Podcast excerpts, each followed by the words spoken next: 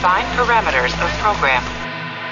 Olá, eu sou Ricardo Sawaia, o dublador do Stamets de Star Trek Discovery, e você está ouvindo um podcast da rede Trek Brasilis. Domingo, 2 de outubro, está começando o horário Trekker gratuito aqui no Trek Brasilis, em homenagem às eleições que estão chegando. Então, confiram quais são as notícias dessa edição do TB News. Designer de maquiagem fala sobre a atualização de Worth e mais alienígenas na terceira temporada de Star Trek Picard.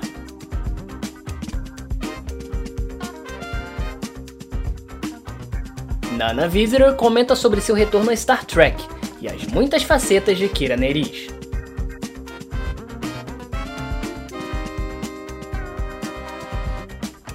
Filme Star Trek 4 é removido do calendário de lançamentos do Paramount Pictures.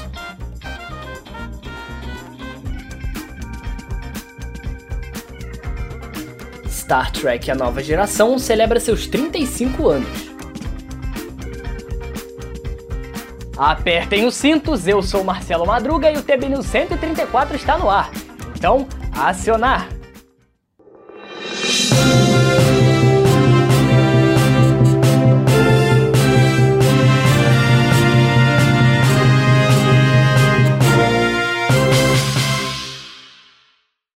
Dia 28 de setembro temos que comemorar o aniversário de uma espécie de milagre do show business.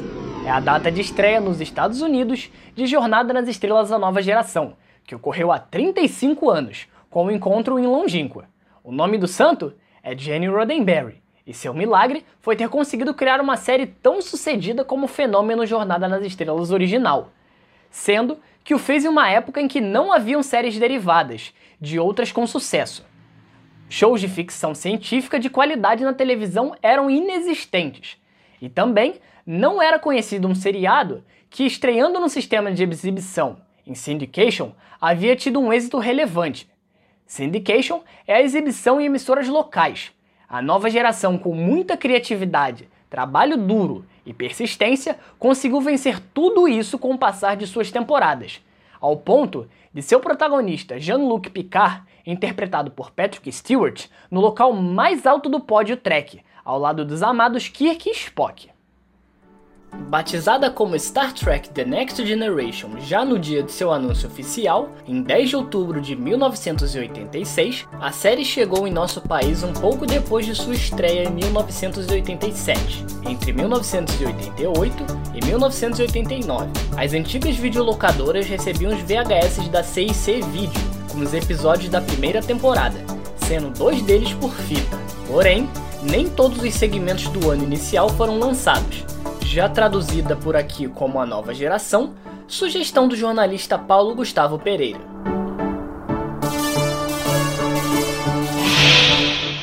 O futuro da franquia de filmes Star Trek continua em fluxo, após as notícias não surpreendentes de que a Paramount agora retirou o filme planejado para o próximo ano de seu calendário de lançamentos. A notícia veio primeiro das negociações, com a Variety notando que a mudança era inevitável após as notícias do mês passado da saída do diretor Matt Shackman do projeto. Depois que Shackman deixou o projeto, o produtor J.J. Abrams e a Paramount começaram uma busca por um novo diretor. Não há detalhes sobre o status atual do projeto e nenhuma declaração da Paramount.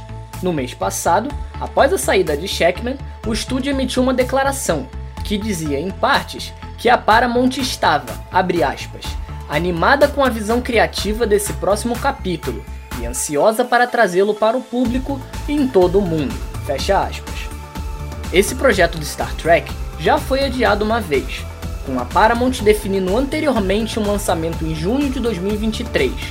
O filme parecia ter impulso em fevereiro desse ano, quando o produtor J.J. Abrams anunciou planos de avançar com outro filme na era do universo Kelvin, com esperanças de que a produção começasse nesse outono. Enquanto Chris Pine e outras estrelas expressavam seu interesse em um quarto filme, eles também expressavam ceticismo que poderia avançar tão rapidamente. No início desse mês, Pine ainda estava falando sobre como ele gostaria de ver o roteiro. Vocês querem mesmo voltar para lá, né?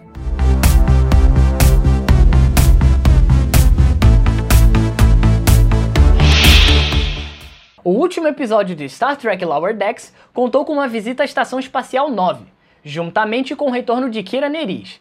A atriz Nana Visitor falou no Star Trek Day como foi retornar à franquia em forma de animação, juntamente com a possibilidade de um retorno em live action. A Major Kira é uma personagem difícil para algumas pessoas, então eu sempre digo não a Major Kira. Mas eles a chamaram e desenharam tão lindamente, não apenas em termos de fala, mas também de diálogos.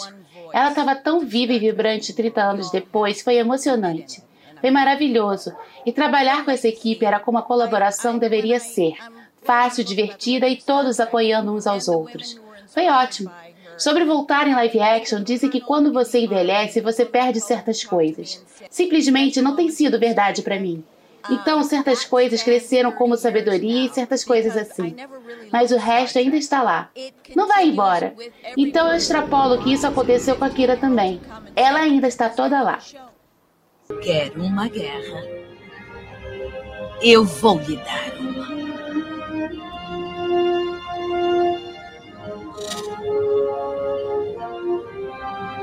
Major? Me lembre de nunca entrar num jogo de pôquer a dinheiro com você. O designer de maquiagem James McKinnon começou sua carreira trabalhando em Star Trek The Next Generation, First Contact e Deep Space Nine, onde recebeu sua primeira indicação ao Emmy. Desde então, ele ganhou seis Emmys ao longo de sua carreira, incluindo prêmios pela primeira temporada de Discovery e Picard. Brevemente, McKinnon falou qual foi seu maior desafio na segunda temporada. A rainha. Não é recriar uma rainha Borg que é do nosso passado, mas uma nova rainha Borg que tem um novo visual, um novo estilo. E é para o novo século que estamos fazendo a maquiagem. Então o silicone agora é usado. De volta ao primeiro contato, era tudo espuma de látex. Então a tecnologia e as câmeras mudaram. Então temos que nos elevar como artistas também e mudar em nossas aplicações. Então, ser capaz de fazer isso. Foi uma maquiagem de 4 horas com 16 peças. Annie Warshin era uma guerreira. Fizemos isso muitas vezes. Essa foi a maquiagem mais divertida da temporada. Perguntado se diminuiu o tempo na cadeira para Michael Dorn, em comparação aos dias de Westmore, ele respondeu: Oh, sim, temos o tempo na cadeira para baixo. Obviamente, o teste sempre leva mais tempo, e a cada dia que faz é mais rápido. O látex de espuma antigamente era opaco, então você precisava pintar a profundidade. Agora, com silicone, é transparente. Então, você tem que salpicar a profundidade. E depois há muito mais areografia. Era como as tintas acrílicas no passado. Tenente Comandante Worf pronto para o serviço, senhor. Bem, todos conhecem nosso novo oficial de operações estratégicas. ver. E chega ao fim mais um programa. Lembre-se de se inscrever no canal, deixar o like, ativar o sininho para não perder nenhuma notificação e deixar um comentário.